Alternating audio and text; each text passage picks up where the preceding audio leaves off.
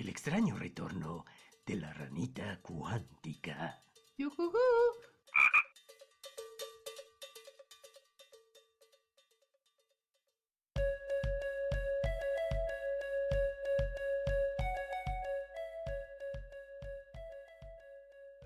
¿Qué tal, Batracios?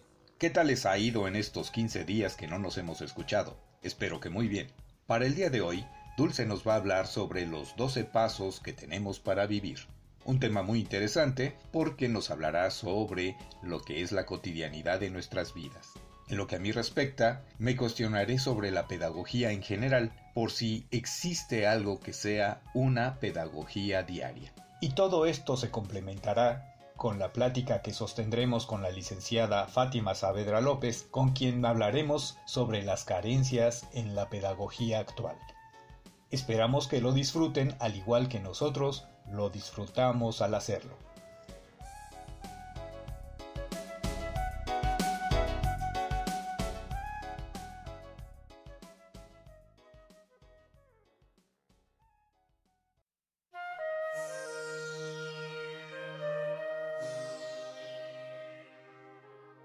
La ciencia como la conocemos no sería tal sin un método. Y aunque tenemos métodos para todo, no todo método nos lleva a averiguar algo que sería una condición natural de la ciencia. Cuando intentamos enseñar algo, tratamos de hacerlo de una manera sistemática. Por ejemplo, el amarrarnos los zapatos. Tiene un método, tiene una forma, pero no necesariamente sería objeto de una observación científica. La pedagogía, en su caso, tiene la tarea de averiguar cuáles serían las mejores formas para enseñar. Pero, ¿por qué no todo acto de enseñanza es asunto de la pedagogía? Hay un pequeño detalle en cuanto a las ciencias. La curiosidad debe estar plasmada para averiguar y para entender nuestro entorno. Entonces la pedagogía debería enseñarnos métodos para entender ese entorno y poder aplicarlos a lo que hacemos diariamente. Quizá estén pensando que la enseñanza actual está siendo algo suave para con los alumnos o para con los niños o para con los adultos que estén tratando de aprender algo. Pero es que quizá suceda una cosa. Estamos abocados a crear métodos para enseñar técnicas o enseñar formas mecánicas de hacer las cosas.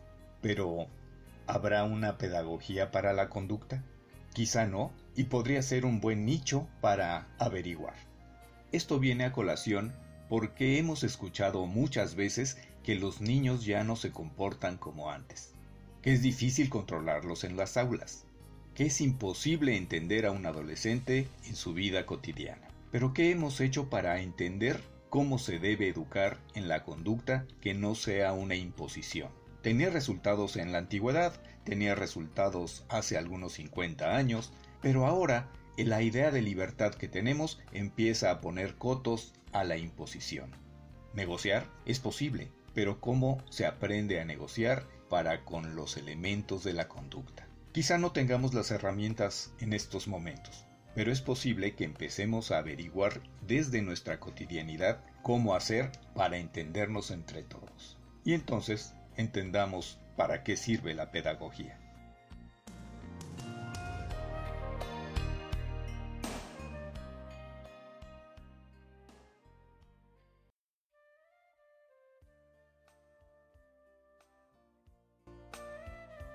Jordan B. Peterson es un psicólogo canadiense.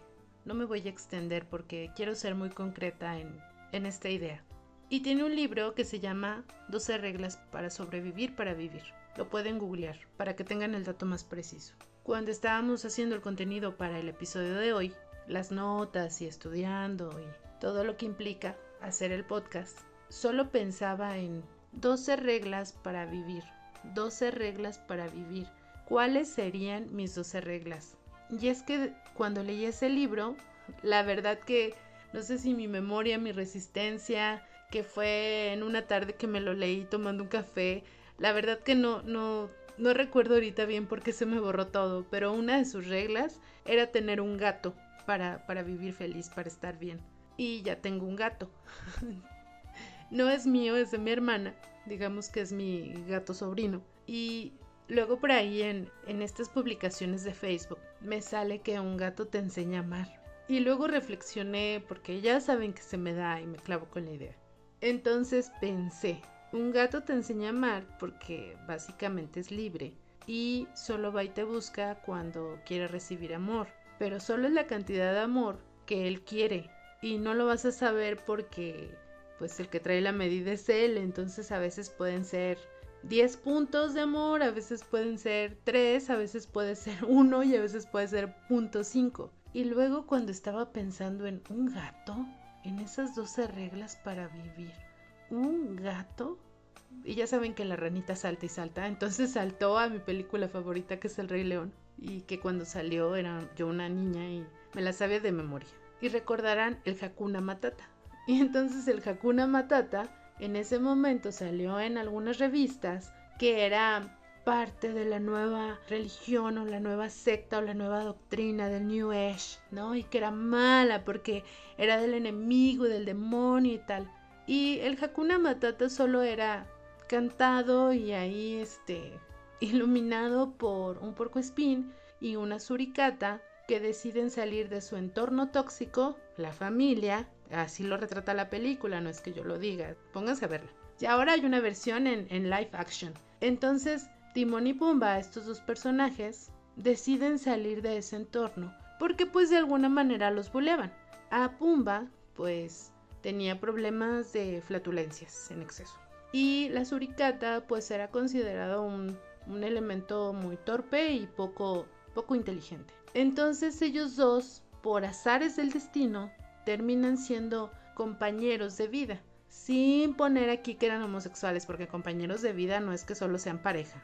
Se van a vivir la vida loca y de alguna manera hacen un, pues una nueva forma de vivir, que justo es lo que dices, Hakuna Matata. Comen lo que quieren, duermen cuando quieren, son libres. En la película te lo retratan un poco como, como un tanto hippies, comen cosas totalmente distintas a lo que su especie eh, dictaría. Hacen cosas totalmente distintas a lo que su especie también hace. Y son libres, rompieron el, el esquema de su especie. Y luego la rana volvió a saltar. Y me recordó un libro que leí en secundaria porque no lo dejaron de ensayo y se llama Juan Salvador Gaviota. Y prometo que voy a regresar a Timón y Pumba para cerrar esta intervención. Juan Salvador Gaviota, pues es una gaviota que va explorando de a poco hasta que descubre su potencial, descubre lo que posee y se aventura, va y vive la vida. Timón y Pumba se alejan de su clan, se alejan de su manada, ahora podríamos decir de, de su familia, de su círculo de amigos, de todo esto. Se alejan, pero no perdieron jamás sus valores, no dejaron de ser solidarios, fraternos, no dejaron de ser empáticos, no dejaron pues todos esos buenos valores. En cada cosa que uno ve, película, un libro que lees, un programa, un documental, todo lo que nos impacta a través de los, de los medios, nos está dejando una lección. Vamos a ser impactados a medida que conectemos con eso, que nos identifiquemos y también que entendamos, porque luego si nos ponemos a ver algo algo muy elevado o bueno para mí un tema que me cueste mucho trabajo entender pues tal vez me tome me tome más tiempo para conectar. Pero todo tiene una lección. Cerrando 12 pasos para vivir. Ya tengo el gato me falta cubrir los otros 11 si les llamó la atención lo que estoy diciendo de los 12 pasos es un libro de Jordan B. Peterson googleenlo eh, y si no voy a tratar de dejar el dato en la cajita de información del episodio. Nos escuchamos en un momentito con la, con la invitada de este episodio.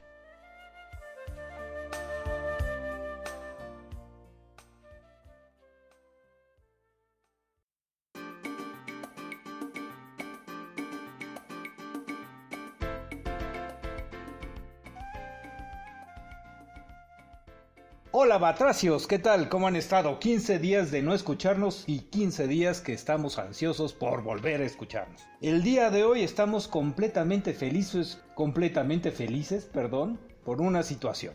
Tenemos como invitada a Fátima Saavedra López, que es pedagoga y que nos va a dar mucha luz sobre lo que está pasando en el ámbito de la pedagogía, en el ámbito práctico de la pedagogía. Dulce, ¿cómo has estado? Bueno, 15 días y yo la verdad espero que nos hayan extrañado. Nosotros los extrañamos mucho y sí esperamos también que el próximo año este podcast en lugar de quincenal, pongan comentarios en la página, sea semanal para poder entregarles más contenido muy contenta, un poquito nerviosa porque aunque estudié, pues el tema, el tema impone y más cuando uno tiene un profesional enfrente, entonces como que digo, ay, ahorita me siento como cuando daba el rezo en, en la primera comunión o peor cuando presentaba un examen oral. Fátima, bienvenida. Buenas tardes, hola, este, muchas gracias por la invitación. Muy contenta, la verdad, pero sí también nerviosa. Nerviosa es la primera vez, pero yo espero pasármela muy a gusto. Nosotros también, me refiero a los nervios, porque ya sentí una patada. Y vamos luego, luego con, con las cuestiones. Bueno, hay que ser amables con la invitada, ¿no? Sí, porque es, es su que dijo vez. es que la primera vez en podcast, entonces mejor que nos cuente, Fátima, licenciada en pedagogía, ¿qué es lo que más te gusta de tu carrera? Mm, yo creo que esta parte de poner en práctica todo lo que exprimir, todo eso que recabé en la licenciatura, estar en la práctica es wow. Ahorita ya estoy como titular de, grupo, de la verdad, yo el primer día estaba como los niñitos, ¿no? Súper emocionada, o sea, la emoción corría por mí, de verdad estoy muy contenta y el ver este, bueno, más bien el, el plasmar o hacer mis planeaciones es como de wow, no manches, o sea, ya lo estoy logrando. Y más cuando veo el reflejo en los niños y lo que más me satisface es su avance, su avance y los comentarios que la verdad hasta ahorita son positivos por parte de los papás, están muy contentos con el trabajo y yo creo que eso es lo que más me satisface. Bueno, mi ignorancia es tal, pero yo la verdad pensaba que la carrera de pedagogía era para viejitos. O sea, como que tenía la idea de que, pues, maestros así como jubilados ya decían, ah, pues, mi último, mi último reto en la vida va a ser estudiar pedagogía y, y pues hacer esto, ¿no? Pero luego, hace muchos años, perdón, conocí a un licenciado en pedagogía, era muy joven, y dije, wow, ¿por qué estudiaste eso? ¿Por qué te gusta una carrera de viejitos? Y me dijo, no, es que no es una carrera de viejitos. Tenemos un montón de herramientas, tenemos un montón de teóricos. Era, era así como maravilloso. Y luego yo decía, mejor hubiera sido maestro. Pues casi llevas lo mismo. ¿Cuál es la diferencia entre un normalista y el pedagogo? Pues yo creo que los pedagogos nos desempeñamos, bueno, el campo laboral, una de las cosas es, es que es más amplio. Yo la verdad cuando inicié pedagogía, pues no, no tenía conocimiento de eso. Allí en la carrera fui aprendiendo que pues no nada más es el ámbito educativo, sino que vaya, va más, a, va más allá, ahora sí que valga la redundancia, va más allá de, de lo educativo, lo- es, también está la parte administrativa, ah, hospitalaria, la penal, como en el ámbito pues con los presos y todo eso. Esa parte me interesa mucho. A mí sí en algún futuro me gustaría como desempeñarme. A todas, a todas nos sale el barrio en algún momento, yo lo Sí. sabía. Sí, esa parte sí me gustaría en un futuro desempeñarme, porque sí, sí está muy interesante. Suena más amplio el ámbito pedagógico, ¿no? Sí. Que, que el ser un, un normalista. Que me perdonen mis compañeros normalistas. Bueno, yo no soy mis compañeros de la secundaria que se hicieron normalistas.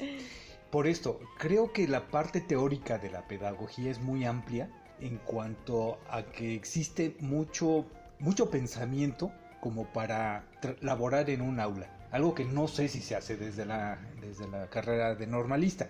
Pero el pedagogo sí me, sí me queda claro. Tiene que investigar, tiene que averiguar, tiene que aplicar lo que sabe. ¿Qué tanto estoy en lo cierto? ¿Qué tanto estoy equivocado? Sí, es correcto. Bueno, mm, siento que aquí hago un paréntesis. Yo había entrado a la escuela normal. Era, uff, mi sueño. Guau, algo le sabíamos, algo le sabíamos. Eh, pues por ahí unas cuestiones que tuve que dejarlo a un lado, ya retomando, yo siempre, bueno, siempre yo anhelaba ser maestra, ¿no? Y se me cumplió.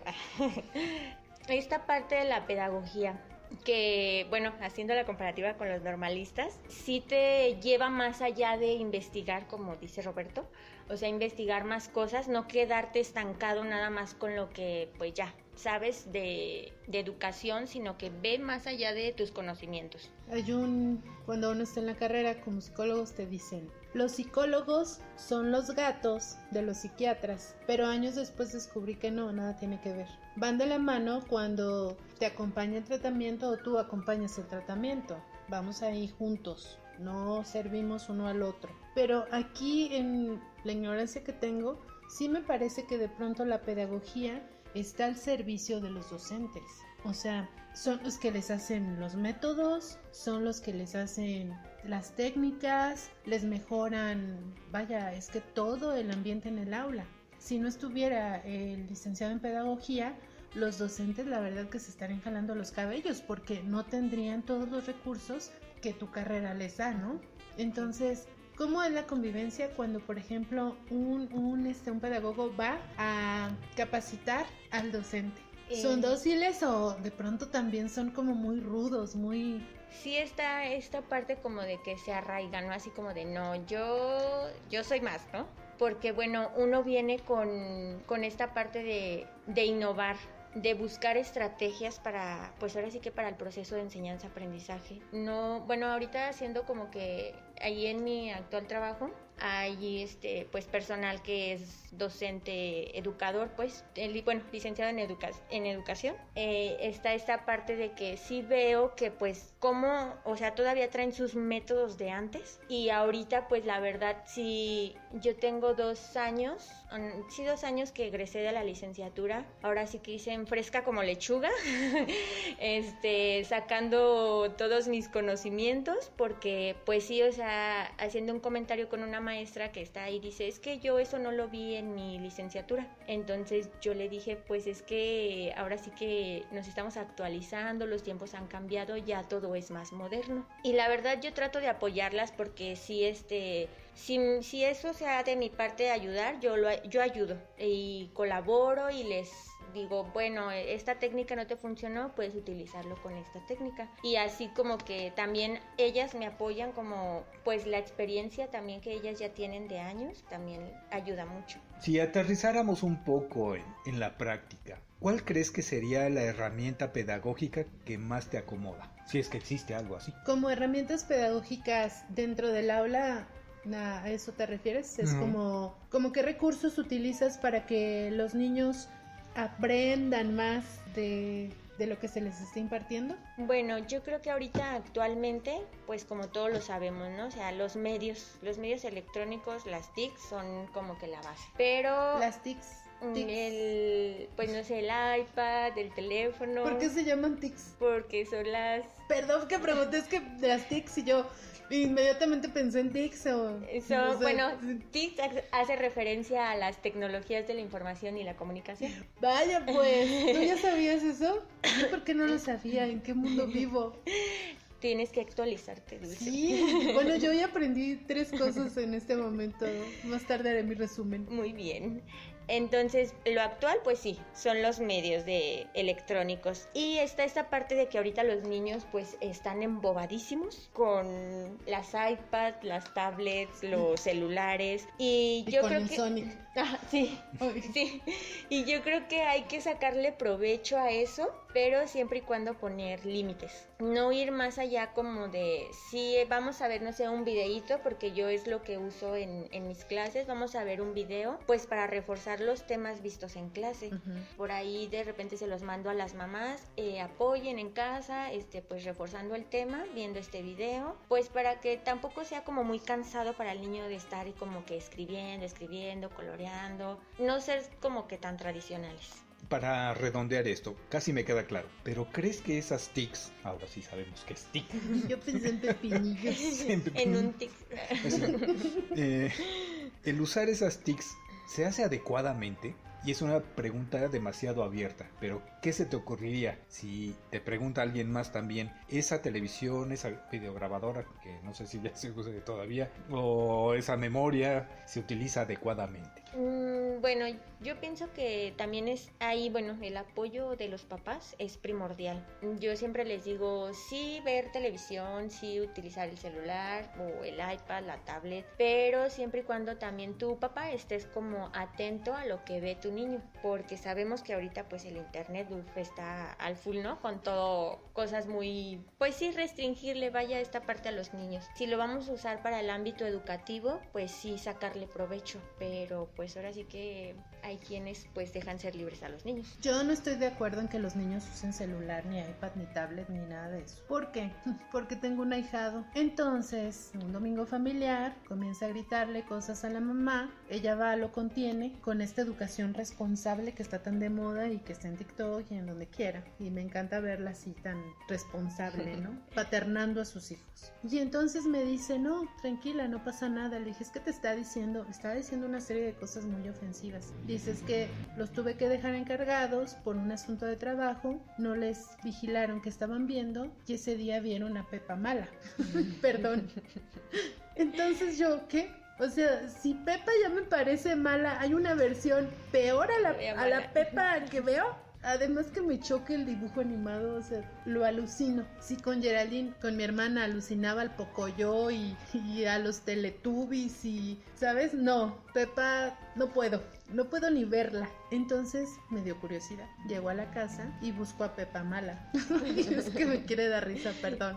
Resulta de que Pepa Mala le dice la menor palabra que puedo mencionar dentro del podcast, le dice estúpida a su mamá y que la va a matar si no le da eh, de comer en el momento que le está solicitando. Y es un escenario así como Black Sabbath. es que es como así, como oscuro, como, pues sí. Y, y Pepa es mala. Y eso está abierto ahí en, YouTube para que los niños, pues con el microfonito, porque obviamente niños de 4 años todavía no pueden escribir bien, presionen en la tableta o en el celular y digan, busca a Pepa. Y si no siempre me sale Pepa buena, entonces me va a salir Pepa mala y luego va a querer matar a mi mamá si no me sirve de inmediato el plato. O si no me da la salchicha con tajín. ¿Crees como profesional y ya ahora como parte de, de todo este complejo educativo, que los niños deberían de vivir una infancia más, ahora lo pongamos así, a la antigua, que como lo están viviendo ahora, hasta dónde realmente sí, sí no, no les va esta adaptación tecnológica o de los TICs. Yo creo que, bueno, por el avance que hemos tenido y los cambios de la, pues de la vida actual, yo creo que sí sería complicado otra vez llevar al niño como que no, a ver, este, si ya está acostumbrado a un estilo de vida y otra vez como retrocederlo, pues sí va a ser como que, oye, espérate, así como cuestionando, ¿no? ¿Y por qué? Yo, bueno, yo también retomando el tema de las TICs, yo tengo un sobrinito y yo, pues está pequeñito, tiene dos años, ¿no? Entonces yo decía, no, el celular no, por lo mismo, ¿no? O sea, de esta parte de que pues hay mucho contenido que pues libremente y te sale lo que sea en, en el internet, pero pues yo creo que es muy complicado porque él ahorita pues su mamá, ahora sí que pues ella se lo permite, pues se respeta, ¿no? O sea, su mamá le da permiso, ok, está bien, pero sí está esta parte de, no, no me agrada tanto, pero pues, yo creo que restringiendo páginas, um, no sé, bueno, allí en YouTube hay una que se llama, una página de YouTube Kids, eso es pues puro contenido para, para niños, ahí no te va a salir Pepa Mala, dulce. estoy traumado pues con Pepa Mala, odié la muñeca esa, la monilla esa. Bueno, yo aquí para cerrar este punto, perdón. Hace ya 20 años, yo creo, leía yo un artículo en donde ahora los niños estaban haciendo en España con una adaptación en el pulgar debido al uso del teléfono móvil. Entonces que ahora el pulgar estaba más grande para que cuando agarraran el móvil y tuvieran que textear, ese dedito ya estaba adaptado, adaptado perdón, para textear perfectamente, porque a los que no estábamos adaptados, no tenemos ese dedito más grande, nos dolía. Después, al poco tiempo, seis meses, veo el caso de un niño autista que llega a esta condición, a este diagnóstico, porque los papás lo sentaban frente al televisor desde los seis meses de edad. Yo sé que todos los excesos son malos, pero resulta de que los adultos, y ahí vamos a las carencias ahora sí, resulta de que los adultos no regulan esto, o sea, realmente los adultos es, ya me molestó el niño, dale el celular. Y esto es un, una mafia, porque entonces el niño va a tirar el celular, se va a romper, el papá va al centro comercial, compra otro celular y aquí gana la empresa, gana la compañía de internet, gana la compañía de telefonía celular, ganan, ganan, ganan y realmente la educación de los, de los morritos pues está yendo al carajo, ¿no? Para cerrar esta pregunta, Fati, ¿tu infancia fue mejor que la que ves ahora con tu sobrino? ¿O es mejor la de tu sobrino que la tuya? ¿O cómo se podría equilibrar entre la infancia de tu sobrino y la tuya? Sí, yo creo que fue mejor. Fue mejor que la actual y lo que estoy viendo con, con los alumnos en clase, o sea, de verdad están perdidos. Hay veces que llegan platicándome los videos que vieron. Yo soy mucho de, de ver caricaturas y porque siempre he estado como en ese ambiente educativo y trabajando con niños. Entonces yo soy muy de caricaturas, cosas infantiles, o sea, infantil, o sea, yo te puedo conocer muchas cosas, ¿no? Pero ahorita llegan y me platican, ay, es que vi tal programa que se llama no sé, Sony. no sé qué lo nombran, la verdad desconozco. Entonces me quedo así como que, ¿dónde quedó este? Buscando a Nemo, las princesas, Cars, no sé, o sea, otro tipo de videos, ¿no? Entonces yo creo que se están contaminando de pura, pues puro contenido malo malo, el cual los está llevando a ser pues ahora sí que niños agresivos, niños tristes, niños solitarios, porque prefieren estar en el teléfono que convivir, este, integrarse a un juego, un juego de patio, porque pues sí, es lo que yo veo en mis alumnos que digo, no, o sea, ya no les presten el celular. Sedentarios, apáticos, y le faltó más. Híjole, inmediatamente me puse a, a comparar incluso la mía con la de mis sobrinos, pero ahí no puedo, porque no conozco cómo van mis sobrinos. no, pensé que ibas a decir una anécdota así. No, no. no, sí, mi infancia. Bueno, que con Roberto yo digo, ¿te cantaban esta cancioncita en el kinder? No, no me la sé yo. Ah. Mm, no. Oye, ¿te sabes esta para...? No, no me la sé. Ah, es que mi kinder fue tan lejano. Bueno, pero aparte de eso, hay una cosa que sí veo un poco más, más palpable. La relación de los padres con la escuela. Allí sí me puedo remontar a los 60 o a principios de los 70 y los papás no se paraban en la escuela. Es más, era una vergüenza que tu papá se parara en la escuela porque entonces así te iba. Ahora, ¿cómo es? Desde tu punto de vista como profesional, ¿cómo crees que es la relación entre los padres y la escuela? bueno, yo creo que ese es un buen punto porque pues sí, hay como más comunicación con el padre de familia en ocasiones, ¿verdad? Hay, hay, papás que sí dicen, no sé, esta semana me tocó hacer entrevistas, pues para conocer un poco más del entorno familiar de los, pues del niño y comprender un poco más su conducta. Pues ahí me doy cuenta que los papás, no, sí, maestra, yo me integro a todas las actividades que usted me diga, cualquier yo por mi hijo doy la vida y pues a lo mejor sí la dan, ¿verdad? Porque son sus hijos, los aman, los quieren y todo, pero ya al momento de que ah, papá, si me pueden apoyar con esto, brillan por su ausencia. Entonces yo creo que ahí lo, lo primordial es sí estar atentos con los niños, sí integrarse a esas actividades, porque si de por sí ya estamos perdiendo a los niños en el bendito celular, ya si dejándolos pues ahí solitos, pues ¿qué va a ser de esos niños más adelante? Los papás dan la vida por sus hijos, eso es real y los papás publican en Facebook que aman a sus hijos. Totalmente cierto que cuando les solicitas apoyo, no están. Bueno, a mí no me ha pasado que solicite apoyo a los papás y no lo hagan porque entonces ya no lo reciban el tratamiento. Entonces, una por otra es una situación muy rígida. Pero hasta dónde los papás ahora también están contaminados por la tecnología y solo están, digamos, figurando. Entonces si estoy metida en el grupo de WhatsApp y quiero estar enterada de todo el chisme que sucede en el salón y con las mamás del grupo de WhatsApp, pero no estoy realmente involucrada en las actividades, en reforzar las cosas, no sé, con las tareas en las tardes o las actividades que de pronto les, les mandes a los niños. ¿Hasta dónde si ves por lo menos a una mamá pues bien implicada?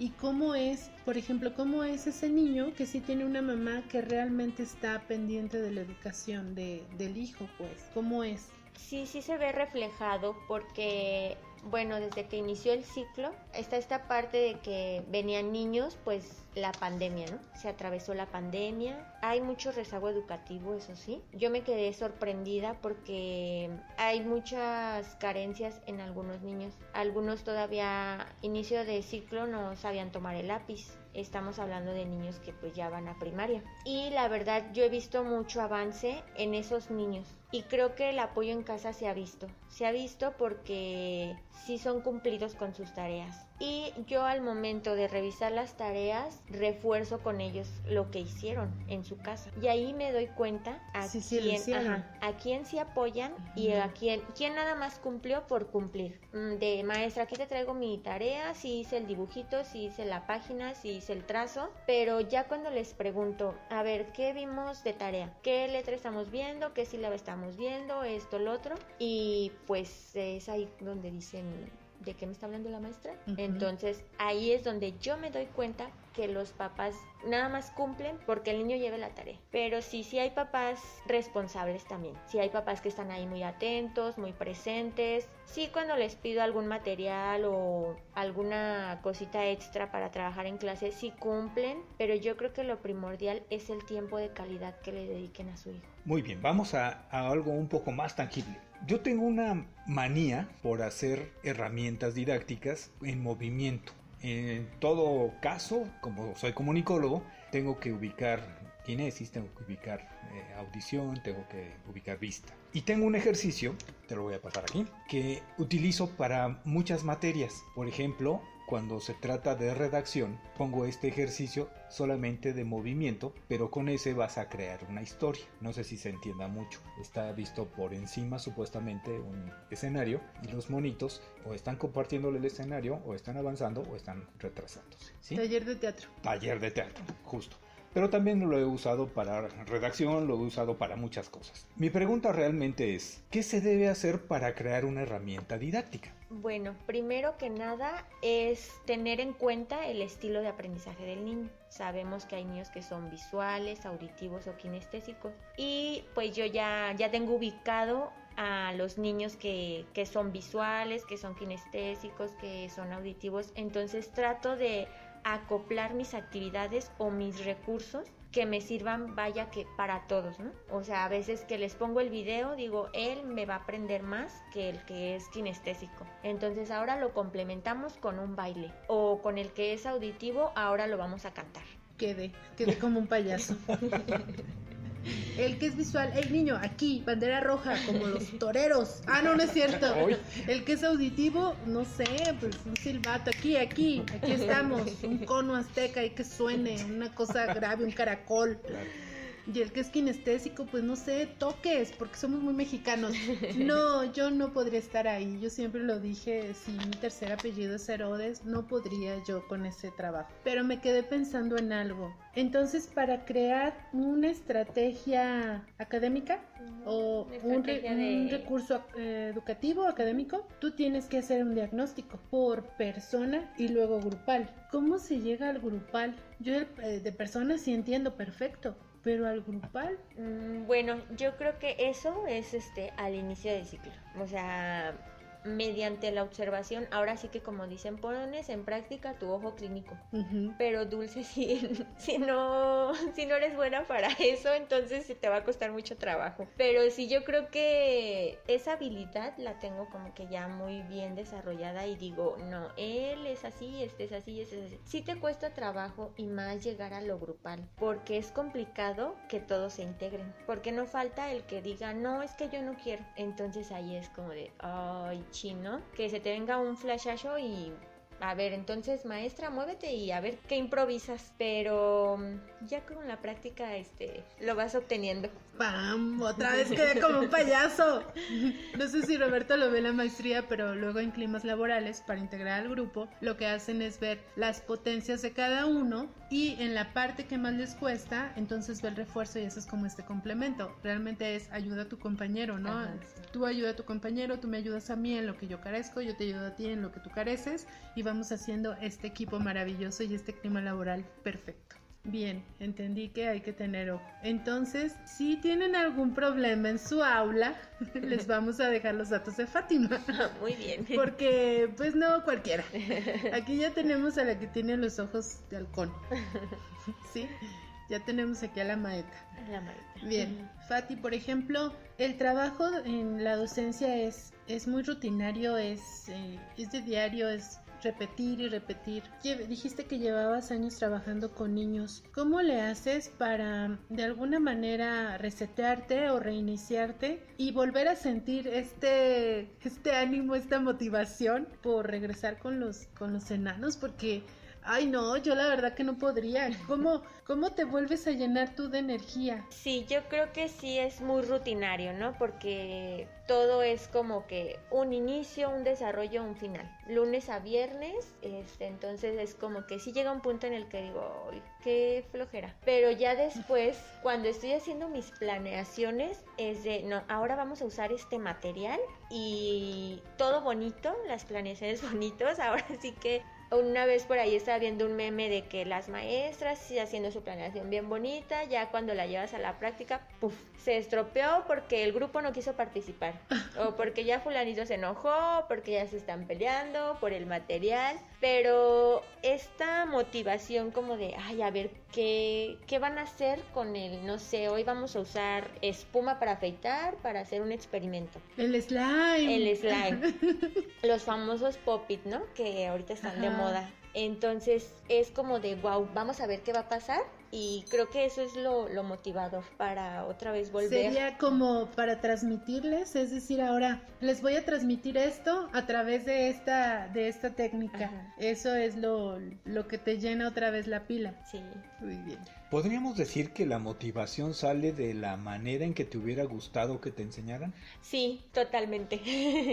Totalmente porque bueno, pues antes creo que no existían tantos recursos o tantas estrategias como ahorita, que ya gracias al internet, pues como lo vuelvo a decir, tenemos mucho de qué apoyarnos en él porque pues ahí buscamos uf, infinidad de actividades, ¿no? Y sabemos que pues antes todo era escribe, colorea y de ahí no pasábamos. Entonces ahorita pues ya se pueden experimentar con pues muchas cosas, hasta, no sé, alimentos que tenemos en casa, como para que ellos vayan moldeando, conociendo esas texturas, se vayan familiarizando, vaya, con objetos de la vida cotidiana. No, no, sí, estoy pasmada.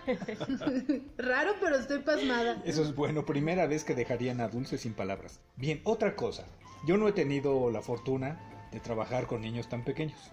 Generalmente trabajo con adultos. Pero sí puedo decir que cuando se apela a la extinta, casi extinta niñez de un adulto, trabaja uno mejor. Es decir, la parte lúdica de la enseñanza, cuando la puedes atrapar, es muy buena porque eso crea cierto ambiente más aprendible, hasta con H. Más significativo, podría decir. Sí, sí, sí. No tengo idea de por qué surge. La verdad es que yo entré a la docencia por casualidad, seguí por casualidad y me gustó por casualidad. Realmente, porque ni estudié para pedagogo ni estudié para docente. Pero me encantó. Y más cuando podía lograr que la cara de mis alumnos se iluminaran porque habían entendido algo. Y generalmente coincidía con esta parte lúdica. En un salón de, de clases de niño, pues parece a fuerza, ¿no? Que tiene que ser lúdica la enseñanza tienes que jugar siempre, ¿no? Ahorita que, perdón, ahorita que hablaba Roberto de aprender con H. Intermedia. Yo tengo, tengo mala memoria en ciertas situaciones, muy buena en el trabajo, por mala suerte,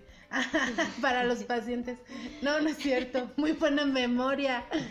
Y hoy me acordaba también de algo que me dicen, cada que vas a hablar suena ese pianito de Drácula, tin, tin, tin. Sí, es terrorífico, lo sé. Pero bueno, y los recuerdos que tengo de cuando conocí a Roberto hace muchos años, muchos, muchos años, pues 20, ¿no? 20 Son muchos de todos modos. Son muchos.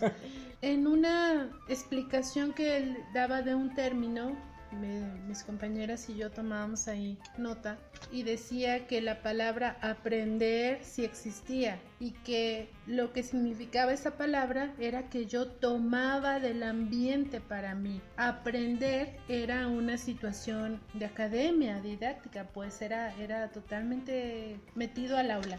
Y lo de aprender era más ¿cómo decirlo? Más, más explosivo, más intenso, tal vez me impactaba más todos los sentidos. Pasaron muchos años y me regalan un, un libro de Germán Gese que se llama Rocher, que es un libro que no ha sido como tan difundido de Germán Gese porque tal vez todos ubican Lobo Estepario o Siddhartha o Demian o bueno Pero este, bueno, ahí voy con el chisme, ya saben que era súper amigo de Carl Jung, entonces ahí tienen un libro de círculo hermético, ya luego les cuento. En ese libro, Fati de Rochelle, están hablando de un pintor y el pintor dice, habla de su hijo, dice, mi hijo Pierre tiene la capacidad de aprender del ambiente, pues, y tomar lo mejor para él. Y ya cuando ves a Pierre, que era un niño de 6 años, tenía esta personalidad explosiva, eh, este genio de estar siempre investigando, curioso, quería saber cómo el pececito nadaba en el estante, por qué, qué lo movía desde adentro,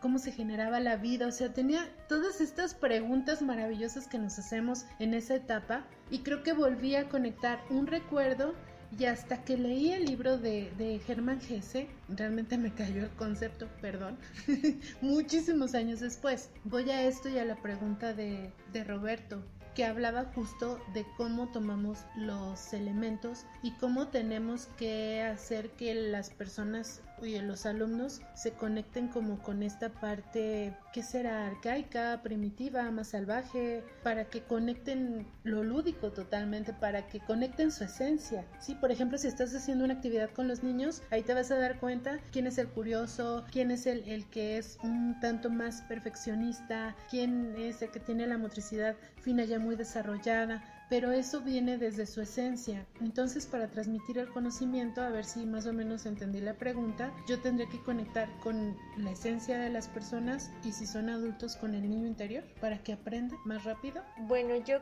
creo que un punto importante es el juego. Ahí, este, como maestros, pues sí nos damos cuenta y rescatamos como muchos puntos del niño que podemos decir vaya, él este, me va a servir como para esto, ¿no? O me voy a dar cuenta. De verdad que, bueno, hace, cuando estaba en la licenciatura yo tomé una un curso de terapia de juego. Y pues ahí me fui dando cuenta que sí, el niño, como dices, saca, saca ese niño interior porque no lo estás forzando, él solito va fluyendo. Entonces yo de ahí me baso mucho, sí, diario jugamos, diario ponemos juegos, cuando es la hora de recreo, este los observo que les gusta jugar. Entonces ahí también reflejan lo que viven en casa o en su entorno, en su entorno social. Pues yo les hubiera dado un balón y ya, entreteras. No, no, tampoco. no, por fortuna me, me inventé dos, tres jueguitos que utilicé en muchas circunstancias o en muchas situaciones. Y sí te crea esta idea de que el juego funciona para todo a veces, ¿no? Es que está en todo, ¿no? Sí, en los hombres lo creía un poco más eh, evidente, porque los hombres no dejamos de jugar. A las mujeres como que el juego las va induciendo hacia el trabajo, a los hombres no. Pero hay esto, actualmente ya se está viviendo una etapa de mayor integración entre ambos géneros. Ya no es tan raro ver hombres que trapeen la ventrastes, cuiden niños, por fortuna. Ya no es raro ver a mujeres que se metan a trabajar en un taller, eh, manejen un colectivo, cosas así, ¿no? También por fortuna. Sin embargo, esta parte lúdica, el juego en sí, todavía parece tener ciertos rasgos de desintegración, aunque ya hay fútbol femenil, bendito sea el Señor. Eh, aunque el, el, voleibol femenil sea más, más espectacular perdón, que el varonil, aunque el softball sea más entretenido que el béisbol.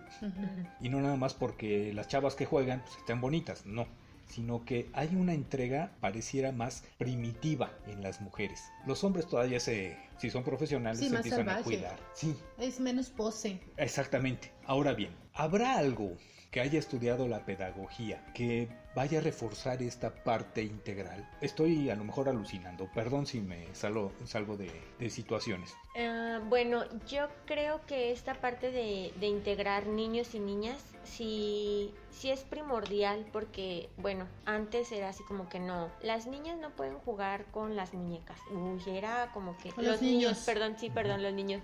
Era así como que, uy, ¿cómo un niño va a estar jugando con, con las muñecas, no? Y ahorita, hace poquito, uno de los niños este, ahí en el preescolar me comentaba, ay, es que fulanito trajo este la muñequita de pues de la compañerita, ¿no? Y yo está bien, no pasa nada. No, pero es que eso es de niñas y les dije, "No, eso puede ser niña o niño. No nos va a etiquetar como malo o bueno el que uses una muñeca si eres hombre." Pero creo que ahí los papás son los principales en hacer como énfasis en esta parte, ¿no? De decir, y, o sea, igualdad, ¿no? Ante todo la igualdad niño y niña es lo mismo. Este, sí está todavía esta etiqueta de que hay los niños, como decía Dulce, más salvajes, más rudos, pero yo creo que si los vamos adaptando, los vamos induciendo por ese camino de todo igualdad, pues se puede, se puede complementar o, o lograr esta parte de complemento de, ajá, de que encajen en los juegos de una manera totalmente todos, natural. Ajá, natural y todos igual. Como seres humanos no sin género. Ajá. Sigue siendo el juego entonces un, la herramienta básica, ¿no? Sí. Creo que si le dejas a una mujer ser salvaje, obviamente no la estás domesticando y le estás dejando que, que, sea libre, ¿no? Pero sí creo algo que dijo Roberto y también lo que está diciendo Fátima, es que si nos vamos a algo más primitivo, a algo más salvaje. Yo en algún momento recibí por Reyes una metralleta y entonces para mí era, pues yo iba a ser Rambo, ¿no? Y era la película de moda. Entonces tenía unos vecinitos súper espantados, igual que la mamá. Y ay, como una metralleta, pues cómo no. Pues a mí sí me la trajeron, a mí sí me quieren los Reyes Magos, ¿no? Este, y era muy divertido cuando sus hijos la pedían prestada, pero lo hacían escondidas por esta situación del género. Y terminando como, como, bueno, para mí mi idea del juego es solo la idea del juego. Ya sé que el juego ayuda a que aprendamos, pero ¿por qué en el aula, porque eso creo que lo vivimos muchos, ¿por qué siempre le ponen límite al, al, juego? Por ejemplo, si me preguntas a mí en, en mi trabajo, pues para mí es como si estuviera jugando estoy jugando y estoy representando un papel, porque yo no solo soy psicólogo, yo soy tengo más roles, ¿no? Y si no me divierto en la práctica, siento que me voy a amargar, me haría muy insensible, muy siento que me apagaría. Y creo que en, en la mayoría de las escuelas lo que tratan es de, que seas así, de que todo sea súper serio, súper formal, pero realmente la práctica de la carrera, a no ser, yo creo que ni la de Roberto, menos la de Roberto, es todo el tiempo justamente estar en movimiento, estar eh, avanzando, estar renovando, estar evolucionando, estar esto. ¿Por qué crees, Fati, que educativamente nos pongan freno a muchas cosas que nos llevarían a, al infinito? Y más allá. Uh, ¿por qué, ¿por qué hay este freno? ¿Por miedo a desarrollar el potencial o por miedo a no saber qué hacer con los genios o yo creo que es esta parte de, de sí, ¿no? De, bueno, como lo dices, poner el freno, pero yo siempre he dicho, o sea, sí poner límites, pero hasta donde el niño te lo permita. Ahora, bueno, eh, con base al juego, ¿no? Un juego sano también, eso sí. Si vemos sí, no que... más Pepa mala. Ajá, Pepa mala la dejamos a un lado. Yo creo que esta parte de desenvolver al niño de manera, como decía Dulce, de manera natural, dejarlo ser libre, que él, que si ya me enfadé, pues está bien, yo también lo respeto, porque llega un punto en el que a lo mejor yo también como maestra es como agotador. Pero sí esta parte de que se desenvuelvan, que griten, que corran, creo que es lo, lo más sano. sano para el niño. Pues bien, qué bueno que los niños no tengan límites, pero la rana sí tiene límites. Ah. Por desgracia. Ahora, no quiero establecer este límite como que ya se acaba. Esperamos que en algún momento tengamos de nueva cuenta tu presencia. Muchas gracias. Fue muy muy ilustrativo y sí disipé algunas dudas y perdón porque mis preguntas sean tan revoltosas, pero así me manejo a veces. Yo creo que por eso mis alumnos no me hacen caso. Sí, o se dispersaban. Se dispersaban, sí. Pero bueno, ¿qué podían hacer con un maestro disperso? ¿Cómo te sentiste? A gusto, me voy muy contenta, la verdad pues sí estaba muy nerviosa, pero creo que todo fluyó de manera natural, normal. Este, me voy muy contenta y aprovecho que yo creo que este fue el mejor regalo de cumpleaños, porque mañana es mi cumpleaños. Muy bien, Sí. felicidades. Muy Muchas bien. gracias, Dulce, Roberto, por la invitación, me siento muy halagada. Nosotros con tu presencia, la verdad que yo hoy aprendí muchísimas cosas y tomando carrilla, que yo creo que lo voy a agarrar toda la semana, tics. Entonces, mamá, papá, Geraldine usen tics. Voy a poner hasta Benito cuando le ponga ese de los pescaditos en el celular. También que mi gatito use tics. Todos, por favor, en casa a partir de ahora. Pues bien, Batracios, esto fue todo por el día de hoy. Esperamos contar con sus orejas la próxima quincena. Y les vamos a pedir que dejen ahí la felicitación de cumpleaños. Que no se nos olvide darle mucho amor a Fátima para este nuevo año que empieza. Y la verdad hoy muy, muy contentos de que nos haya acompañado. Batracios, Adiós. adiós.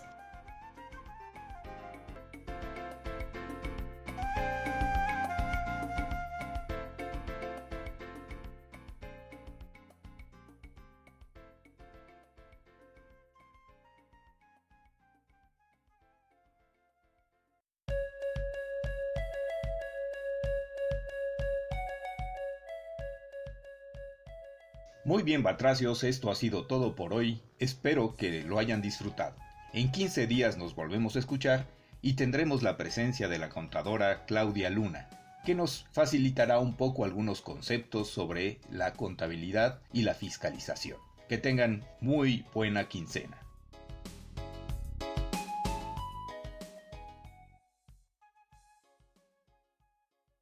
En Barroso Espinal Editores traemos tus ideas al mundo real. Visita nuestra página de Facebook. El extraño retorno de la ranita cuántica. ¡Yujujú!